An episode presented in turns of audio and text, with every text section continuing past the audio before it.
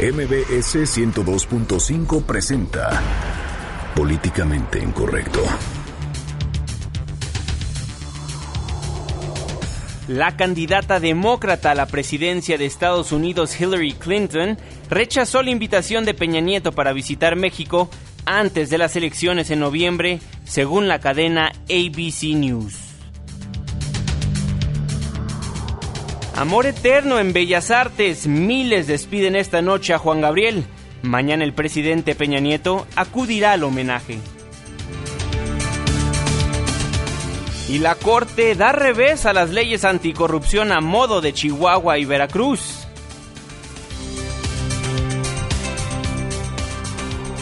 Newton se convierte en categoría 1 de huracán y amenaza cinco estados del país.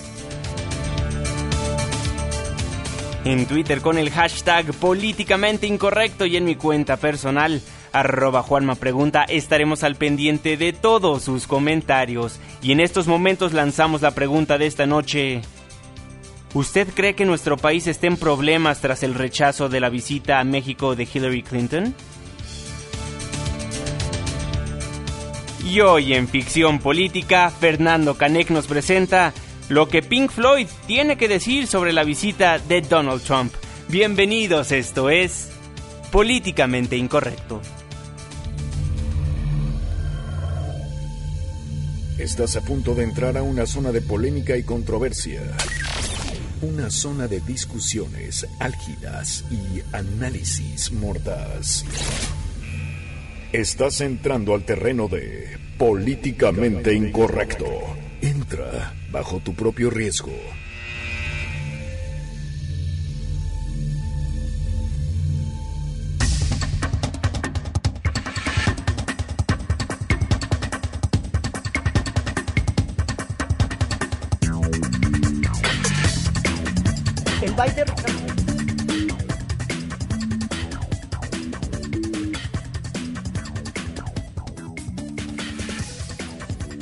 9 con 5 minutos, muy buenas noches, le doy la más cordial bienvenida a este su espacio políticamente incorrecto, la mesa de análisis y de opinión de Noticias MBS, hoy 5 de septiembre de 2016.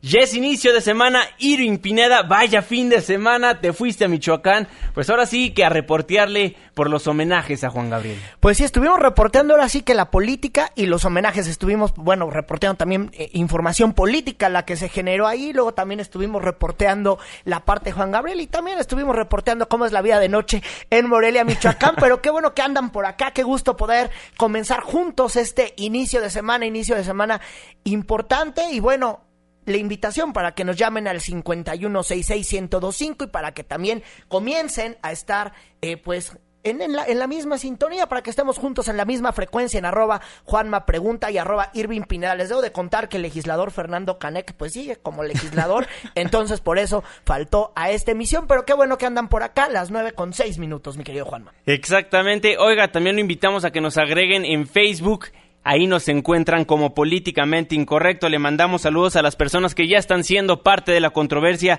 Bárbara Gómora, Dani Campos, Oscar Gómez, la señora Dolores. Muchísimas gracias por estar en sintonía del 102.5 de su frecuencia modulada. Bueno, e iniciamos la semana con el pie derecho. Ahora sí que la Suprema Corte de Justicia pues dio muy buenas noticias, Irving Pineda. Sí, claro, dio buenas noticias y al ratito les vamos a contar sobre estos paquetes de impunidad. Ya sabe que los gobernadores salientes se quieren pasar de listos y pues si sus leyes que propusieron, bye, adiós. Exactamente.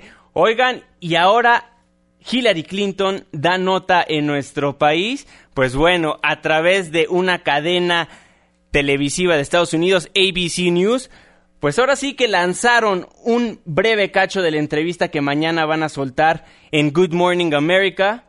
Hillary Clinton rechaza la visita que le dio el presidente Enrique Peña Nieto a nuestro país. Sí, ya ven que se acuerdan que había, eh, nos había dicho el gobierno federal que habían hecho dos invitaciones para que los candidatos presidenciales de la Unión Americana visitaran México. Bueno, pues Hillary Clinton dijo, ay, mucho, mucho gusto por la, por, por la invitación, pero yo no voy después de que fue primero, pues, mi amigo, mi, mi candidato, el candidato impresentable del partido del frente, de enfrente, ¿no? Exactamente. Bueno, interrogada por el reportero David Moore, durante una entrevista exclusiva para la cadena ABC, Clinton respondió con un no a la pregunta específica de si viajará a México. Literalmente dijo, voy a seguir centrada en lo que estamos haciendo para crear puestos de trabajo aquí en casa, lo que estamos haciendo para garantizar que los estadounidenses tengan las mejores oportunidades posibles en el futuro, así lo dijo la candidata demócrata, y luego calificó a Donald Trump y dijo que creó un incidente diplomático la semana pasada con un viaje a nuestro país, lo cual lo calificó como infortunado y donde el republicano reveló su novatez en la política. ¿Cómo lo ves, Irving Pineda? pues complicado para el país porque a, aquel que seguramente se le ocurrió que debería de venir primero el impresentable, bueno, pues seguramente estará en problemas. Y también aquí la pregunta, y lo que sabemos hasta ahora es que no fue la Cancillería quien tomó por parte del gobierno mexicano la invitación a los candidatos presidenciales, sino que fue pues un titular de una dependencia diferente a la Cancillería quien se le ocurrió esa brillante idea de invitar al candidato impresentable y al candidato que insulta a los mexicanos, mi querido Juanma. Y esto también ya ha ocasionado ruido, pues, con los legisladores y con la oposición. Esta noche estuvo el presidente nacional del PAN, Ricardo Anaya, en Hidalgo, en el en Mineral de Reforma, ahí acudió a la toma de protesta del nuevo, eh, del nuevo edil y habló sobre este caso y por lo pronto ya dijo que los legisladores, en este caso los senadores, van a mandar a comparecer pues a un buen de funcionarios federales por esta, la visita del impresentable. Hay que recordar que este hombre nos ha llamado asesinos, violadores, criminales, ladrones a los mexicanos y nos parece que no le mandamos un buen mensaje al mundo recibiendo como si fuera jefe de Estado a quien se ha dedicado a insultar a los mexicanos. En los próximos días, en el Senado de la República se estará citando a comparecer a diversos funcionarios del gobierno federal, pues para que expliquen este error que cometieron de invitar a Donald Trump bueno, ahí las palabras del presidente nacional de Acción Nacional, Ricardo Naya. También el senador Javier Lozano escribió en su cuenta de Twitter, rechaza Hillary Clinton la invitación de Enrique Peña Nieto para venir a México. Vaya forma de quedar mal con Dios y con el diablo. Claro que sí. Y fíjate que en lo que hemos podido estar reporteando en días pasados, mi, querido Juanma, la embajada, la embajada de Estados Unidos en México sabía pues que, que, que venía el candidato presidencial republicano a México que iba a dialogar con el presidente Enrique Peña Nieto desde días antes de que se celebrara la reunión, o por lo pronto es lo que nos dice la gente de la embajadora de Estados Unidos en México, Roberta Jacobson. También déjame informarte que ellos, han, ellos dicen que las relaciones diplomáticas no están dañadas y que seguirán siendo productivas y firmes luego de esta visita, pero bueno, pues si Hillary llega al poder y si las encuestas nada más no se equivocan, o si las encuestas nada más no son de quien las pagan y tienen algo de razón, pues seguramente sí vamos a estar en un problemón. Y aquí la pregunta que más de uno se hace es, pues, ¿cuándo van a renunciar? ¿Quién va a ser el que renuncie? O, quién va a asumir esta culpa del problemón que vinieron a meter a este país? A ver, dudo mucho que alguien renuncie al respecto y que alguien salga a los medios de comunicación a decir, yo fui el de la brillante idea de invitar al señor Donald Trump. Por supuesto que no. Sí, pero entonces, ¿qué van a hacer? A ver. La pregunta que tenemos esta noche es, ¿qué van a hacer? Claro, por supuesto. Y también algo que indigna muchísimo es que la candidata demócrata Hillary Clinton haya salido a los medios de comunicación estadounidenses a rechazar la invitación del presidente Enrique Peña Nieto.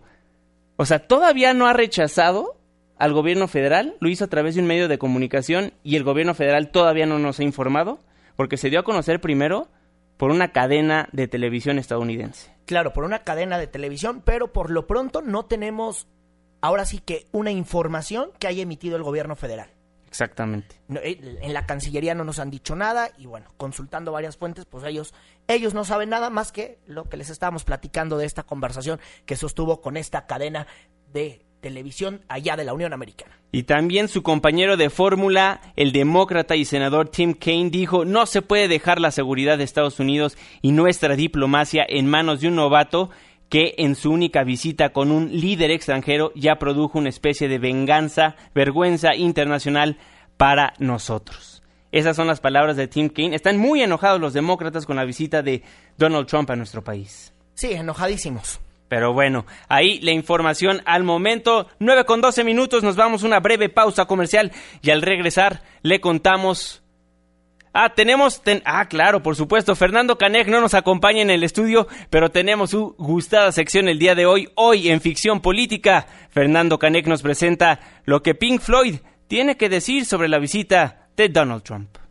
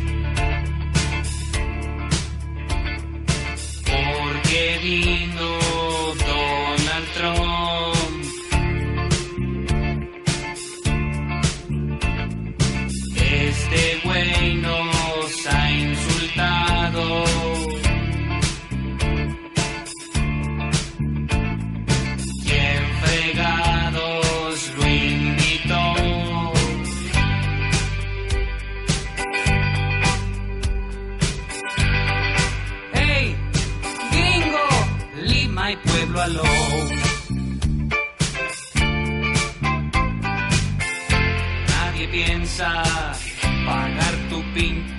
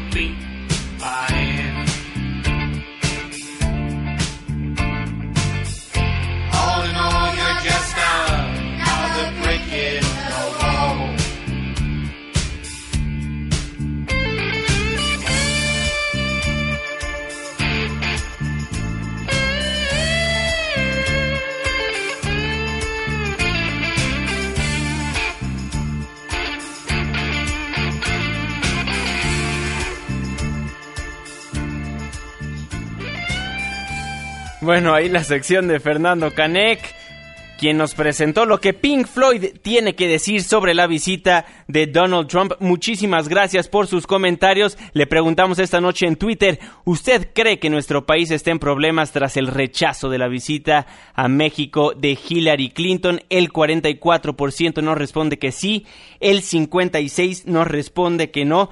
Muchísimas gracias por todos sus comentarios. Un saludo a todas las personas que han sido parte de la controversia. Un saludo a Lolita, un saludo a Guillermo, a Hugo. Muchísimas gracias por la información. Bueno, ahí, ahí lo que dice Donald Trump, ahí lo que dice la señora Hillary Clinton, quien ya confirmó que no va a asistir a nuestro país antes de las elecciones en noviembre.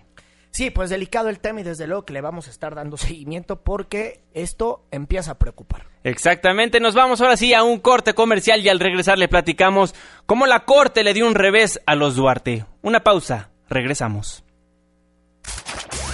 Apenas estamos caldeando los ánimos. No se vaya, continuamos en Políticamente Incorrecto. Porque tu opinión es importante. Llámanos al 5166-1025. Continuamos.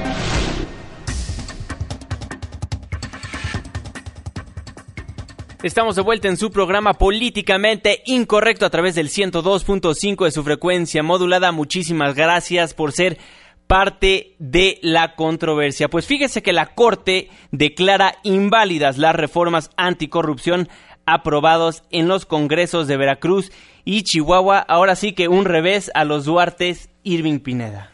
Sí, porque ya ve que ellos querían pues dejarle prácticamente todo el gabinete a sus sucesores que por cierto no son de su mismo partido, entonces era como la forma de hacerles la vida imposible eh, la Procuraduría General de la República presentó un recurso legal ante la Suprema Corte de Justicia y ya ahora esta presentación de este recurso legal fue resuelto por la Corte y pues sí, les dio un revés absoluto. Exactamente. Hatsiri Magallanes nos tiene los detalles. Adelante, Hatsiri. Muy buenas noches.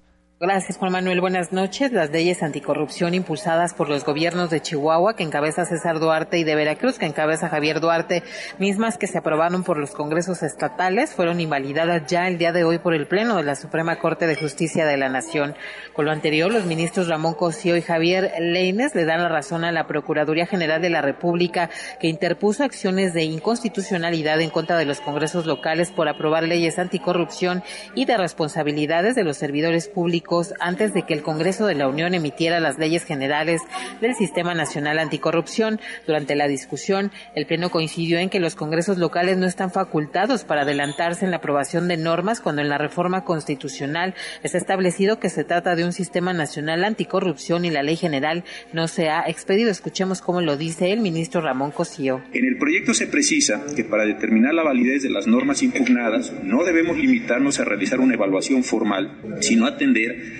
a lo que se denomina la mecánica transicional ya descrita, para así lograr la construcción de un verdadero sistema. Desde esta perspectiva material, resulta contrario a esta pretensión del legislador constitucional que los estados ejerzan su competencia antes de la entrada en vigor de las leyes generales. Si bien las leyes generales ya se emitieron y las legislaturas locales tienen un plazo de adecuación posterior a su entrada en vigor, es contrario a la idea misma de sistema que los diputados locales no conozcan las bases federales que les sirven de parámetro de actuación. Cabe mencionar que en el caso del gobierno de Javier Duarte, la PGR impugnó la reforma de la ley orgánica de la Fiscalía del Estado de Veracruz, en la que se creaba la Fiscalía Anticorrupción, cuyo titular duraría cinco años en el cargo. Por su parte, el gobierno de César Duarte, en Chihuahua, la Procuraduría detectó vicios legales en las reformas del Congreso local en las que creó la Fiscalía Especializada Anticorrupción en la entidad, cuyo titular sería nombrado por el propio gobernador del Estado. La información que tenemos. Buenas noches. Muy, muy buenas noches, Hatsiri. Muchísimas gracias por la información. Pues ahí lo tienen. Importante resaltar que esta resolución del Pleno de la Corte ahora sí que se dio por decisión unánime. Sí, decisión unánime que ya causó ruido y que ya a la cual llevó respuesta por parte de, de los gobiernos, ¿no? Eh, Javier Duarte nos mandó, ¿a quién nos mandó? Nos, nos mandó a Flavino Ríos, él es el director de gobierno, el secretario de gobierno de aquella entidad. Ah. Y bueno, básicamente dice, esto fue hecho conforme a ley y nosotros lo vamos a acatar. Escuchemos cómo lo dijo. Ya no les Nosotros vivimos en un régimen de derecho y hay que recordar que la Suprema Corte de Justicia de la Nación, dentro de sus atribuciones, tiene la obligación de interpretar las leyes, si una ley es constitucional o no. En este caso, la Suprema Corte ha declarado que eh, la ley es inconstitucional. ¿Por qué? Porque se adelantó nada más, fue lo que dijo la Corte. No, nada más fue eso lo que dijo, ¿no? Nada más. Nada más. Oye, y también rechazó que hubiera vacíos en la ley después de la decisión de la Corte, pues ya que les queda decir, ¿no? Y por ello el fiscal pues permanece siendo en este momento eh, Luis Ángel Bravo, Así un es. fiscal de altura como el que tiene el gobierno de Javier Duarte. De todos modos, el fiscal anticorrupción, como estaba previsto, dependía del fiscal general del Estado y que obviamente las atribuciones para combatir la corrupción las sigue teniendo el fiscal, el fiscal general, que es Luis Ángel Bravo. Digo, eso, eso, eso no, no, sí, nunca hay un vacío en la ley. Bueno, ahí las palabras de Flavino Ríos, el secretario de gobierno del estado de Veracruz. Es que sí, estos dos gobernadores de apellido Duarte se querían pasar de listos. Recordemos que la PGR impugnó la reforma a la ley orgánica de la Fiscalía del estado de Veracruz. Ahí querían nombrar a su propio fiscal anticorrupción para que obviamente no tocara al gobernador Javier Duarte ya que va de salida. Sí, no, las raterías querían dejarlas en la impunidad, por eso, por eso esas propuestas de altura. Exactamente, lo mismo con César Duarte, el gobernador en Chihuahua, quería crear su propio sistema anticorrupción, obviamente dejar a las personas que se iban a quedar en la siguiente administración para que no lo tocaran. Bueno, pues él ya tiene el banco, ya no tiene de qué preocuparse. Bueno, Hombre, esto que rico. sirva de ejemplo, ¿no? Como un no a la impunidad, esperemos esto sea pues ahora sí que algo que se haga a lo largo de todo este gobierno federal y bueno, también por supuesto que en los gobiernos locales que no haya impunidad. Pero bueno, 9 con 24 minutos, nos vamos un corte comercial al regresar. No se vaya, porque le contamos de toda la actividad que se está viviendo en estos momentos en el Palacio de Bellas Artes, homenajeando, por supuesto, a Juan Gabriel. Una pausa. Ya volvemos.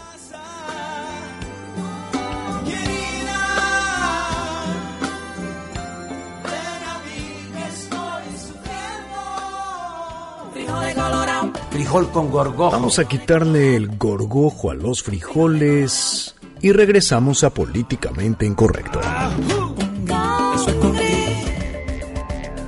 Debate con nosotros en Políticamente Incorrecto. Regresamos.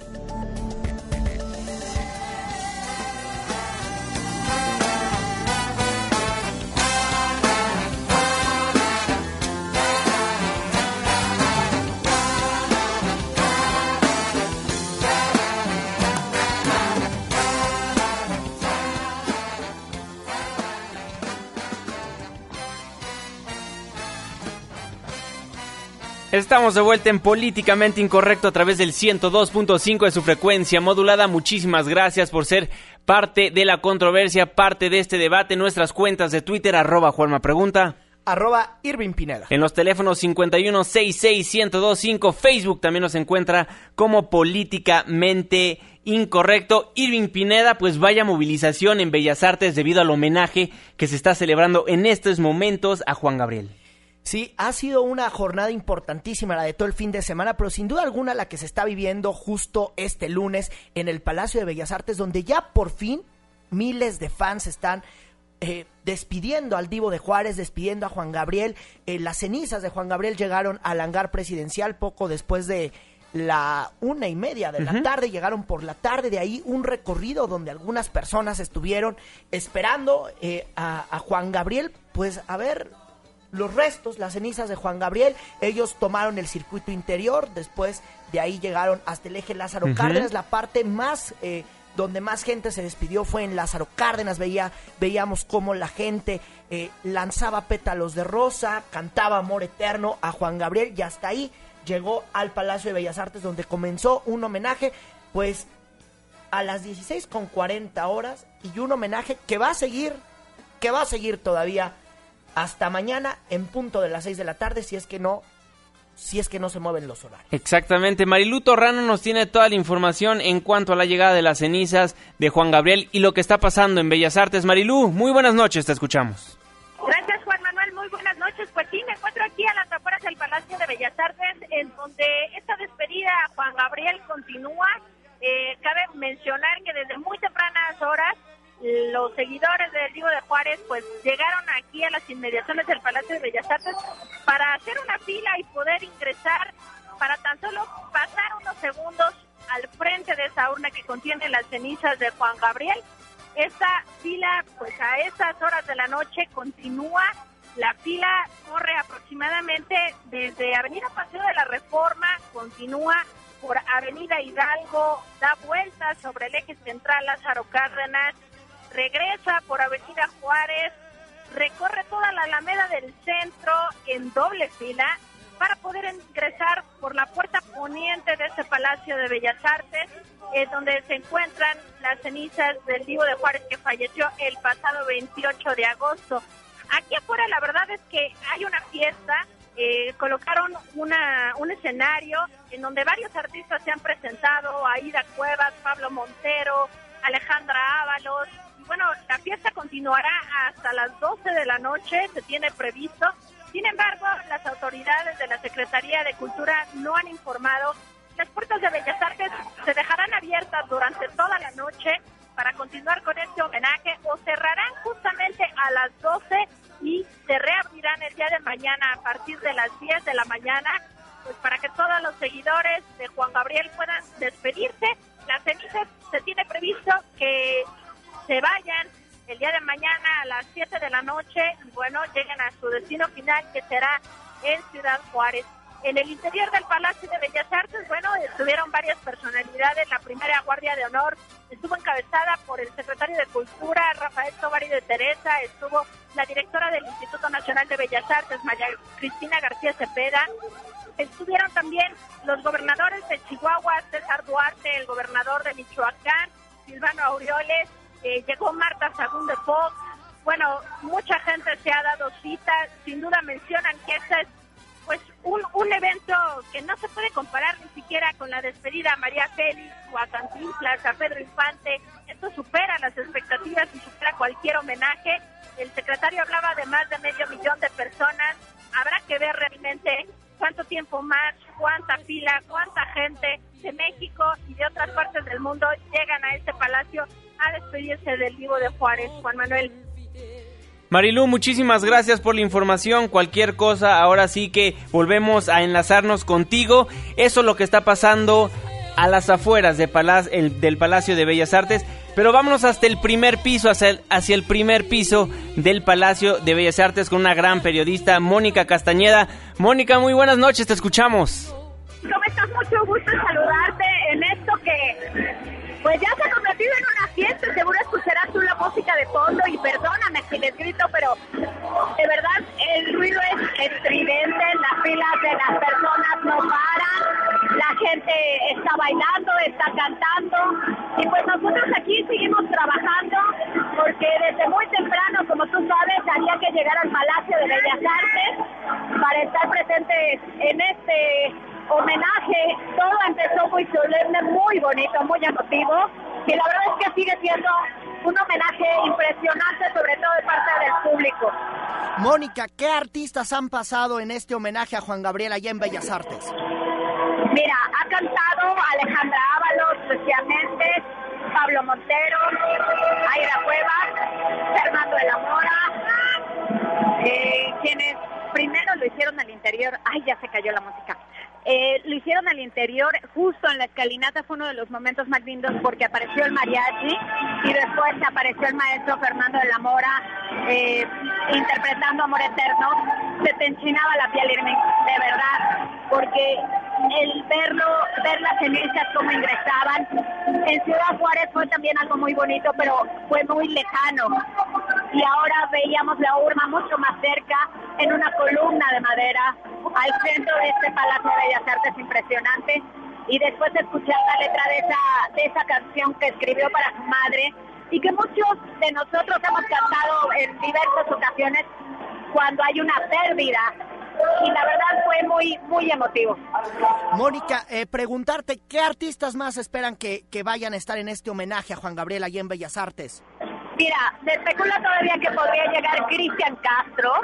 Estaba agendado, no, nadie nos dio una, una lista de músicos o de invitados confirmada, pero en eso que circuló entre nosotros los reporteros, se sabía que venía Cristian Castro, no ha llegado.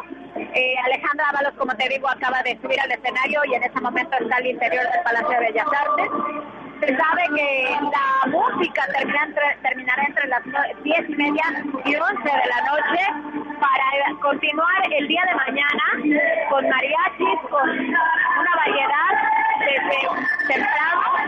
El Palacio de Bellas Artes pues también está todavía pendiente de qué momento cerrará o si no lo hará.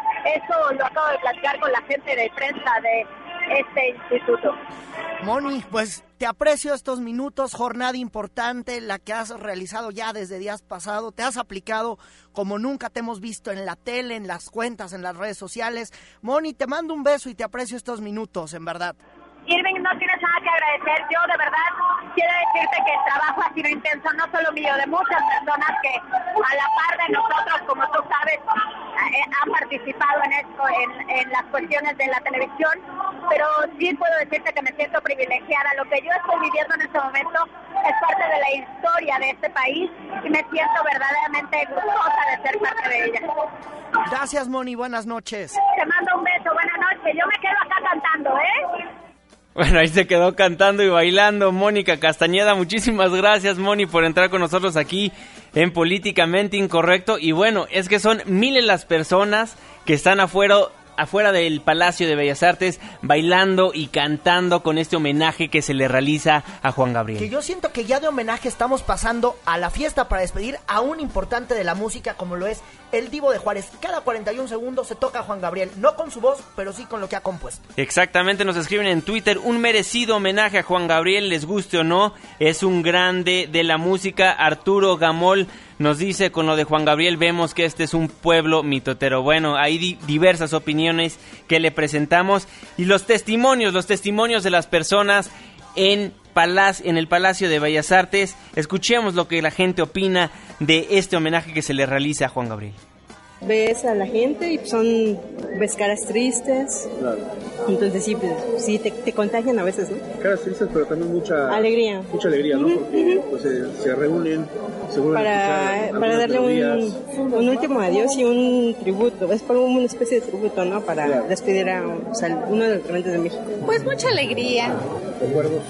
pues bonitos.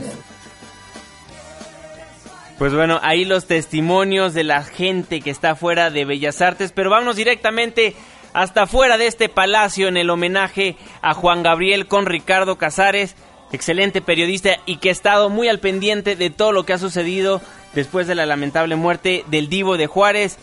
Ricardo, muy buenas noches, ¿cómo estás? ¿Me escuchan, muchachos? Perfectamente, Ricardo, estás al aire.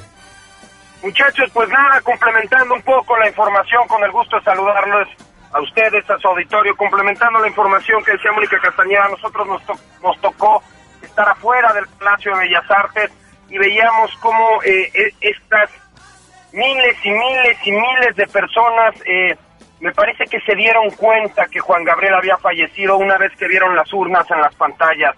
Eh, cantó el maestro Fernando de la Mora, Amor Eterno, y fue un aplauso, no quiero decir apagado, pero, pero sí un aplauso tímido, un aplauso respetuoso. No hubo gritos, en ese momento la gente me da la impresión de que dijo, caramba, se nos, se nos fue Juan Gabriel. Eh, momentos después de que llegaron las cenizas, llegó muchísimo más personas de las que estaban ya en las inmediaciones de- del Palacio de Bellas Artes.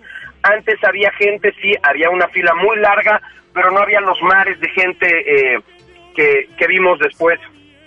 Se vivía una, y, y me choca el término, pero me parece que en esta ocasión es muy correcto, una montaña rusa de emociones, de pronto empezaban a cantar de nueva cuenta, empezaban a vitorear, empezaban las porras, y de pronto para abajo otra vez eh, eh, los sentimientos, para abajo otra vez la emoción de pensar que en efecto le estamos dando el último dios a Juan Gabriel.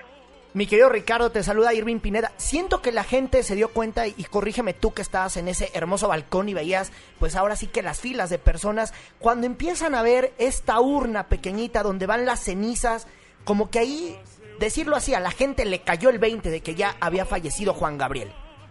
Es, correcto, a las afueras del palacio se pone este eh, este escenario que ustedes ya vieron y en el fondo de este escenario había una pantalla gigante. A través de esa pantalla gigante y de las muchas otras pantallas que había en las inmediaciones, pero sobre todo de esa pantalla, cuando la gente ve la urna, es cuando les cae el 20.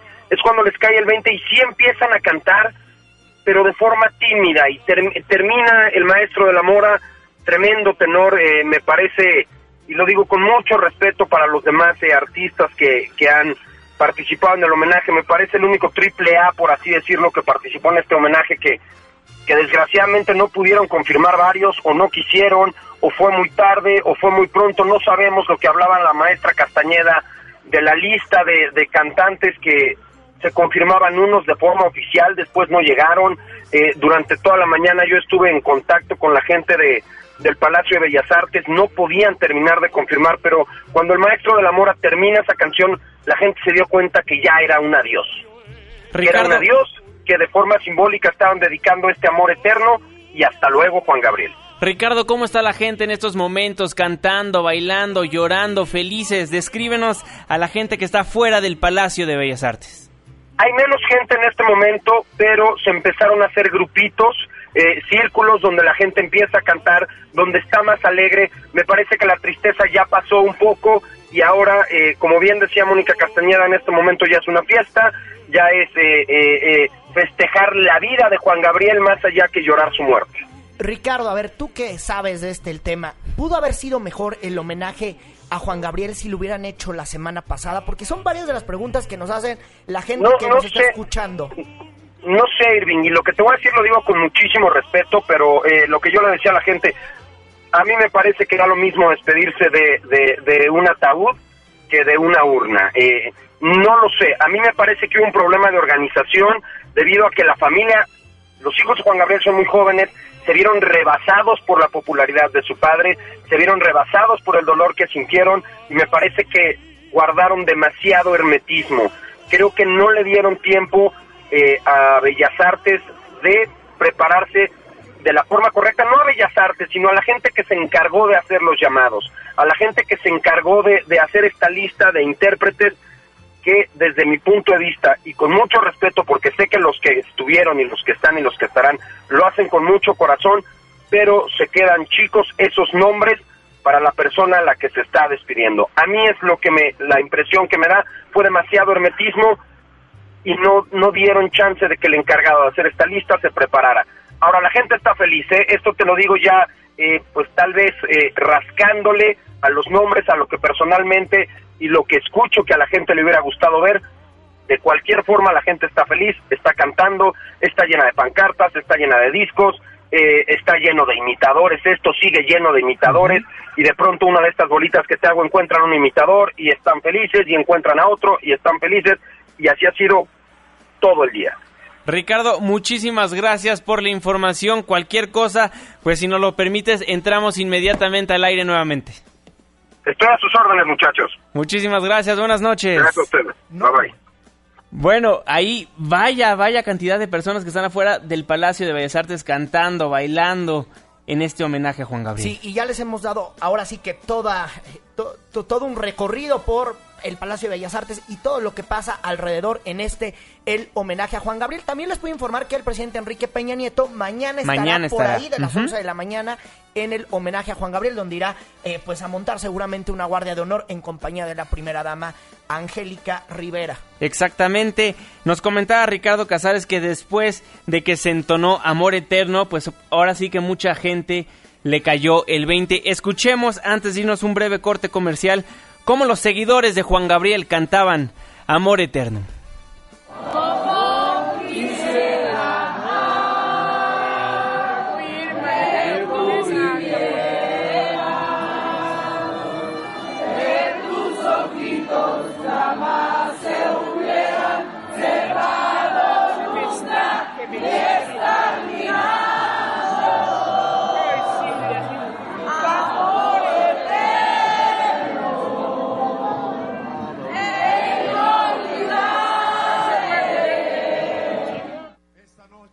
Bueno, así cantaban los seguidores de Juan Gabriel Amor Eterno. Sí, y más adelante vamos a estar en vivo, pues a- poniéndole la señal en vivo de este, el homenaje que se desarrolla allá en Bellas Artes. Exactamente, vámonos a un breve corte comercial y al regresar le contamos todo lo que está sucediendo a las afueras de el Palacio de Bellas Artes, por supuesto que en Ciudad Juárez y en Parácora, Michoacán, ahora sí que la tierra que vio nacer al divo de Juárez. Una pausa, ya volvemos.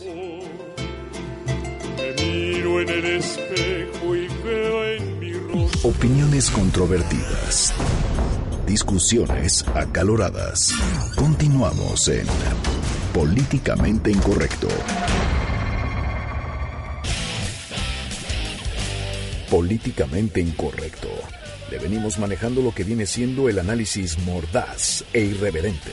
Continuamos. Deseo, mi amor, que sepas también que te amo, que no te olvidé, que nunca podré te extraño. Que seas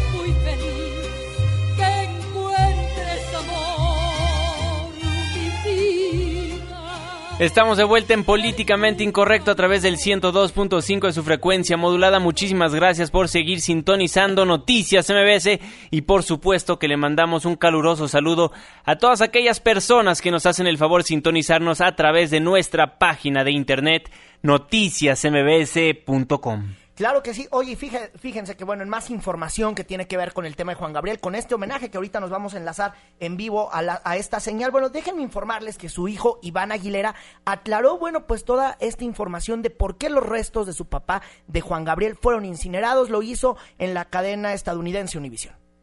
Él tenía un testamento muy de lo que quería que hicieran con sus restos. Fue su voluntad haber sido cremado y no exhibido en la muerte. Él quiso que lo recordaran lleno de vida. Nosotros simplemente estamos honrando eso y queremos que la gente entienda que no, no estamos haciendo cosas que él no quería que pasaran. Fue su voluntad.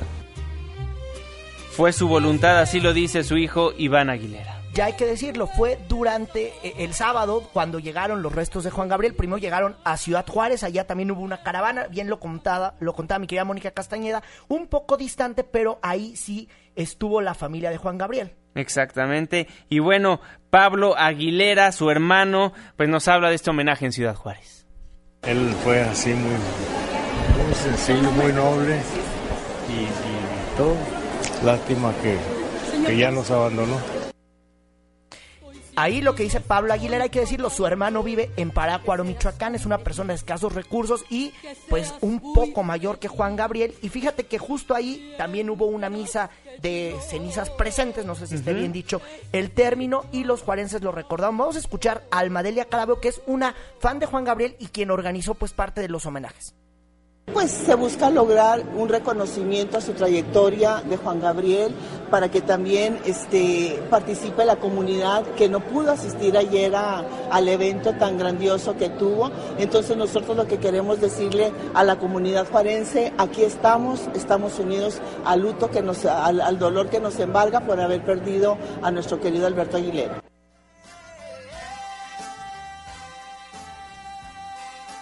Bueno, ahí todo lo que está pasando en cuanto a los homenajes del Divo de Juárez, de Juan Gabriel.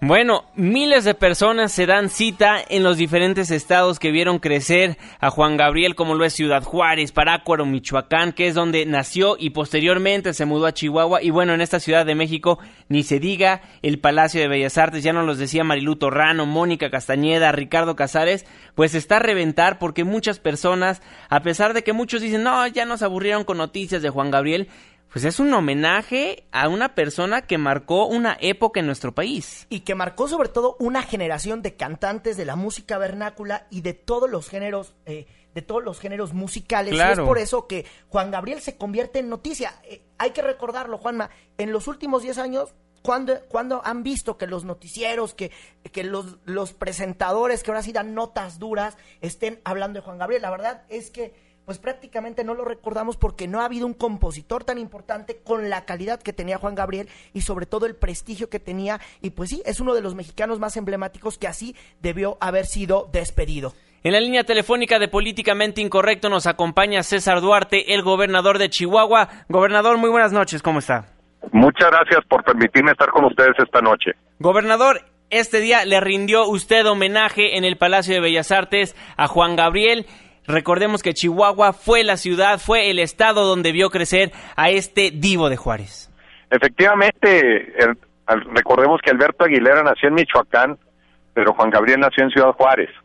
Y en ese sentido, en Chihuahua nos sentimos muy orgullosos por el gesto que siempre tuvo de cantarle al Estado, de cantarle a Juárez, de hacer por Juárez infinidad de acciones que mostró y su compromiso con aquella tierra, pero además el gesto pues ya eterno de haber decidido que sus restos se quedaran ahí.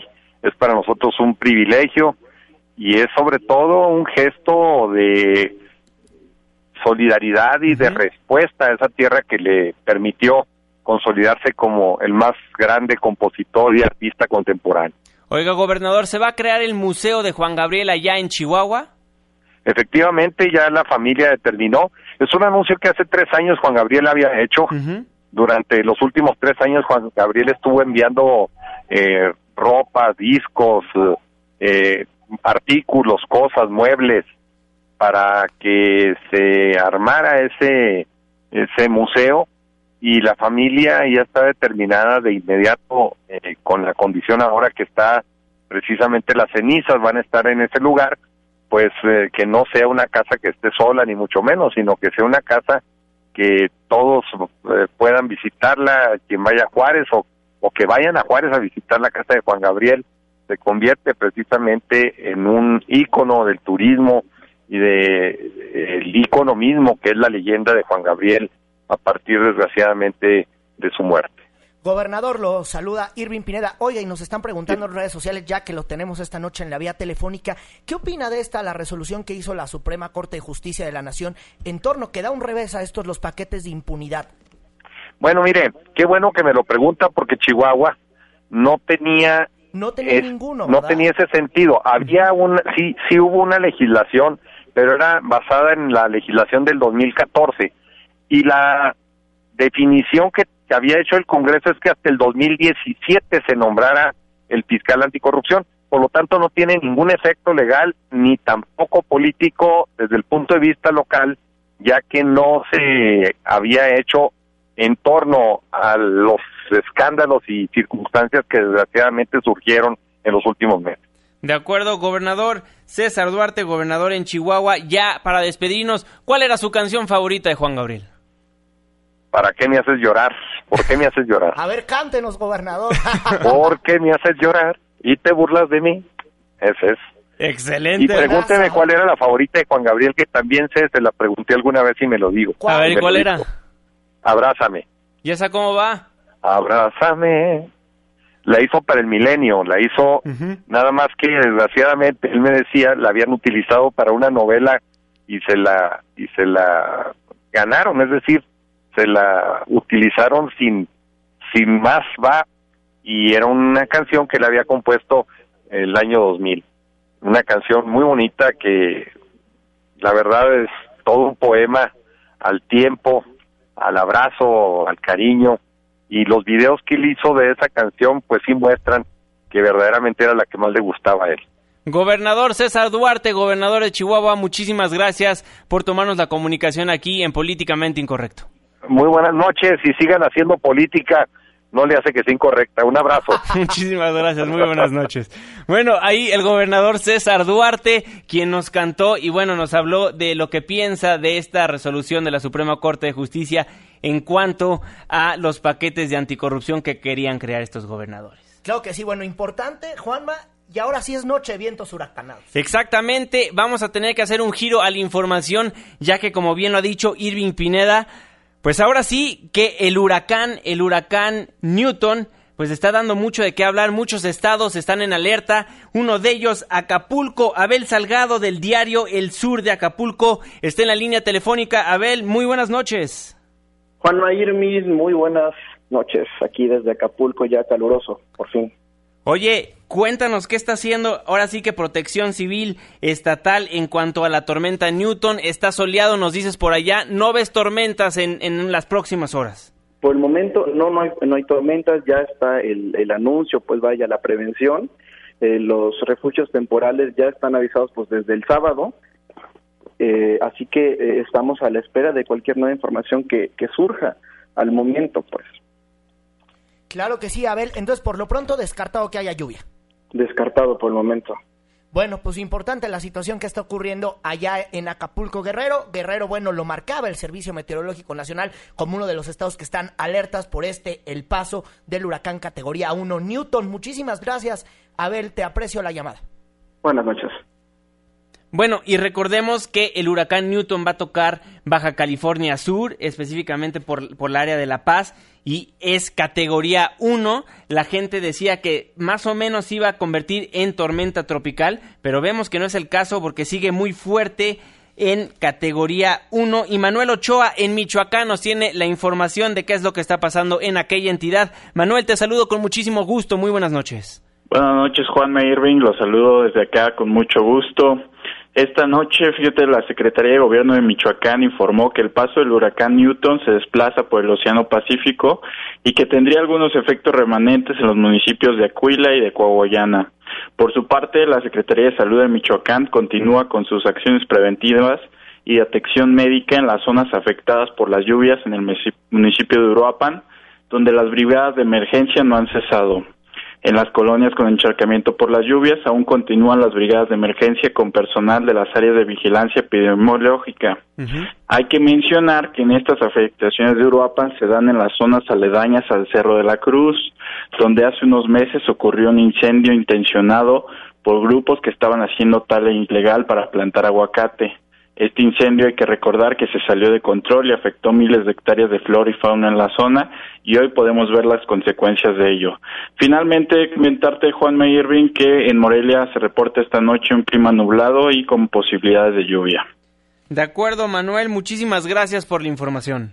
Igualmente y saludos. Saludos hasta Michoacán. Bueno, hay parte de lo que está pasando en Baja California Sur. Eh, se tomó la decisión de suspender clases en todo el estado a partir de este martes, en todos los niveles educativos y en los cinco municipios donde están, pues, donde hay posibilidades de que les pegue el huracán. También eh, les quiero informar que a partir de las 5 de la tarde de este lunes se cerraron los puertos de Los Cabos, San Carlos y Puerto Adolfo López Mateos a la navegación marítima y a las 12 de la noche de este martes en los puertos de La Paz, Santa Rosalía y Loreto. El gobernador Carlos Mendoza llamó a estar alertas a los medios de comunicación lo que está pasando con este eh, huracán importante. También eh, se ha desplazado ya Luis Felipe Puente, tengo entendido, Juanma, Así a es. Baja California Sur. Luis Felipe Puente se encuentra en Baja California Sur. Hace unos momentos compartió una lista de los refugios temporales en Los Cabos, allá en esa bella entidad. En estos momentos le estamos dando retweet por si usted se encuentra en Baja California Sur.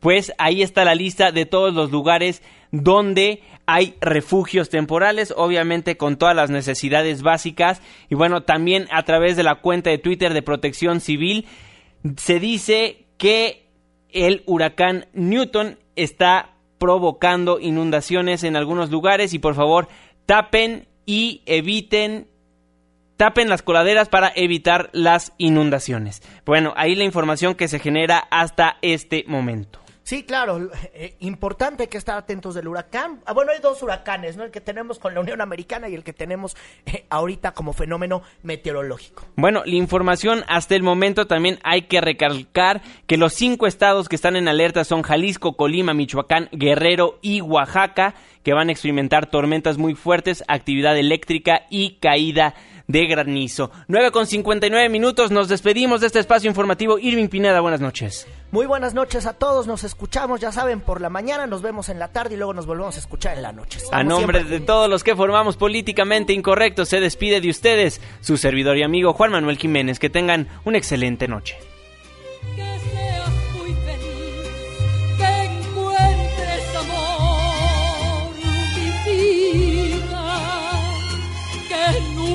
Mi amor te digan adiós. Esto fue Políticamente Incorrecto.